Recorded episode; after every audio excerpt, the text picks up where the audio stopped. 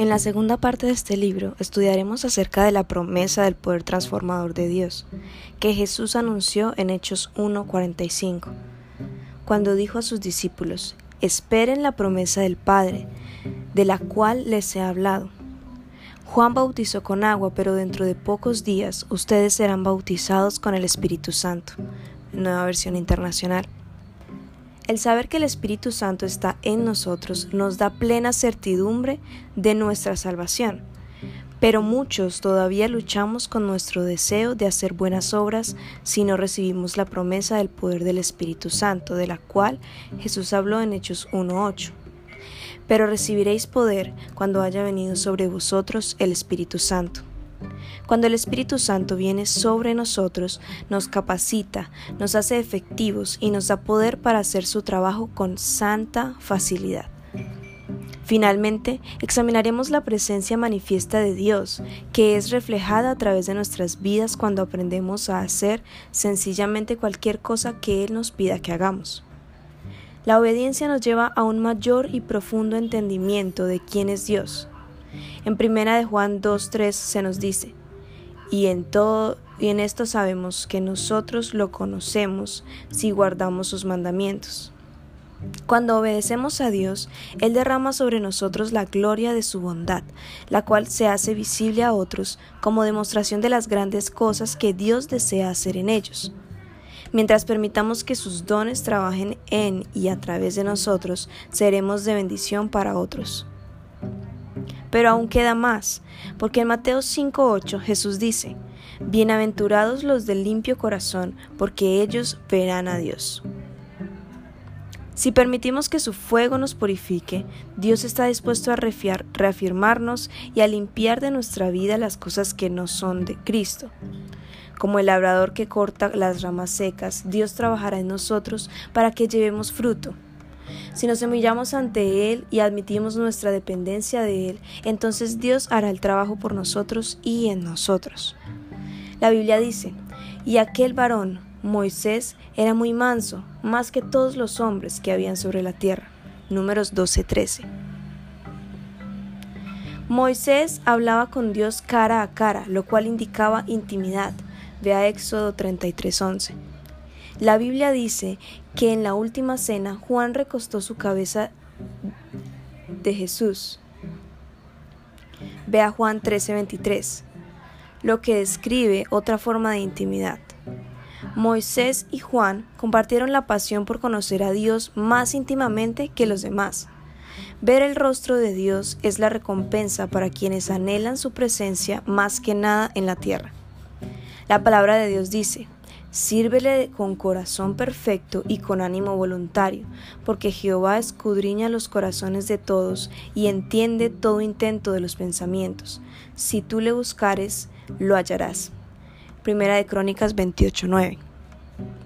A lo largo de todo este libro revisaremos el plan original que Dios tenía y que era cambiar a nuestro lado caminar a nuestro lado y comunicarse con nosotros tal como lo hace un amigo, del modo en que lo hizo con Adán en el segundo capítulo de Génesis.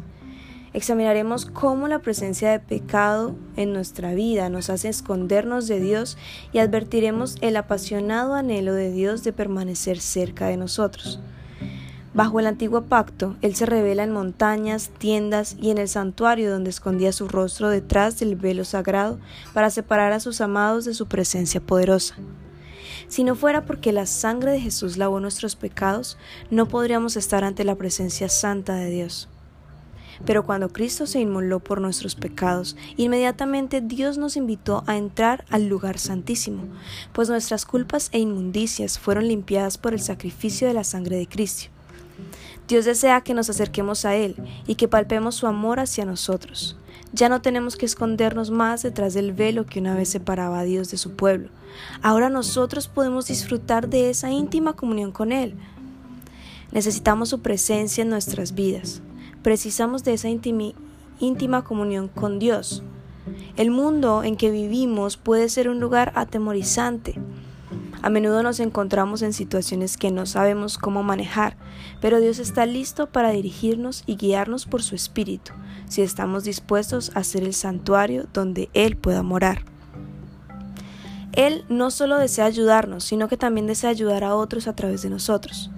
Creo que Dios ha situado su pueblo estratégicamente por todo el mundo, en cada empresa, en cada mercado, en cada hospital, escuela y en muchos lugares más.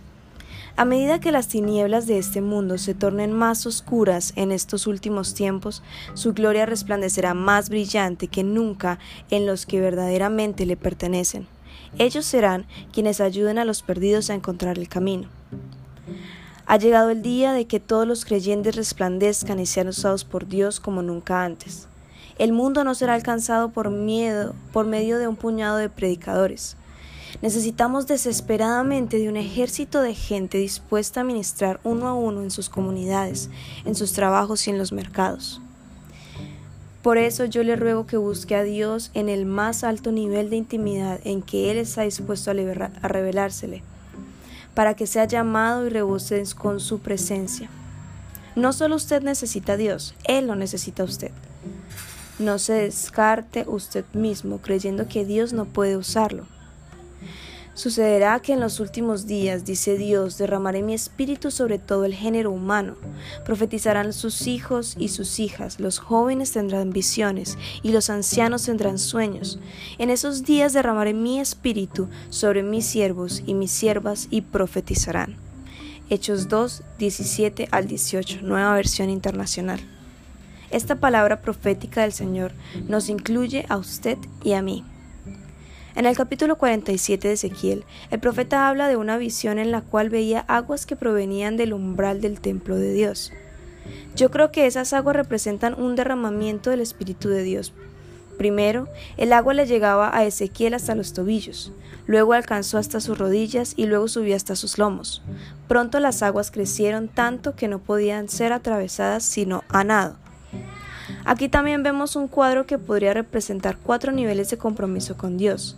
Algunas personas solo quieren estar tan cerca de Dios como el agua que les llega a los tobillos. A ellos les gusta sentir que están en terreno firme, porque así saben que siguen teniendo el control.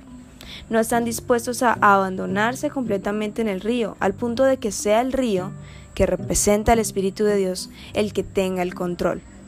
El Señor nos implora, mira que estoy a la puerta y llamo. Si alguno oye mi voz y abre la puerta, entraré y cenaré con él, y él conmigo. Apocalipsis 3:20, nueva versión internacional.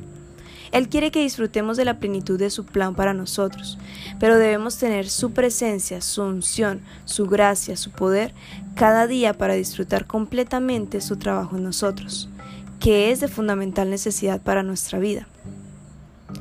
¿Cuán alto quiere usted subir al monte de la presencia de Dios? ¿Cuán cerca del corazón de Jesús quiere recostar su cabeza? ¿Cuán lejos está dispuesto a permitir que el Espíritu Santo le dirija en el río de la vida? Aquellos que buscan, anhelan y desean ver a Dios lo encontrarán y disfrutarán el fruto de su paz que sobrepasa todo entendimiento. Vea Filipenses 4:7.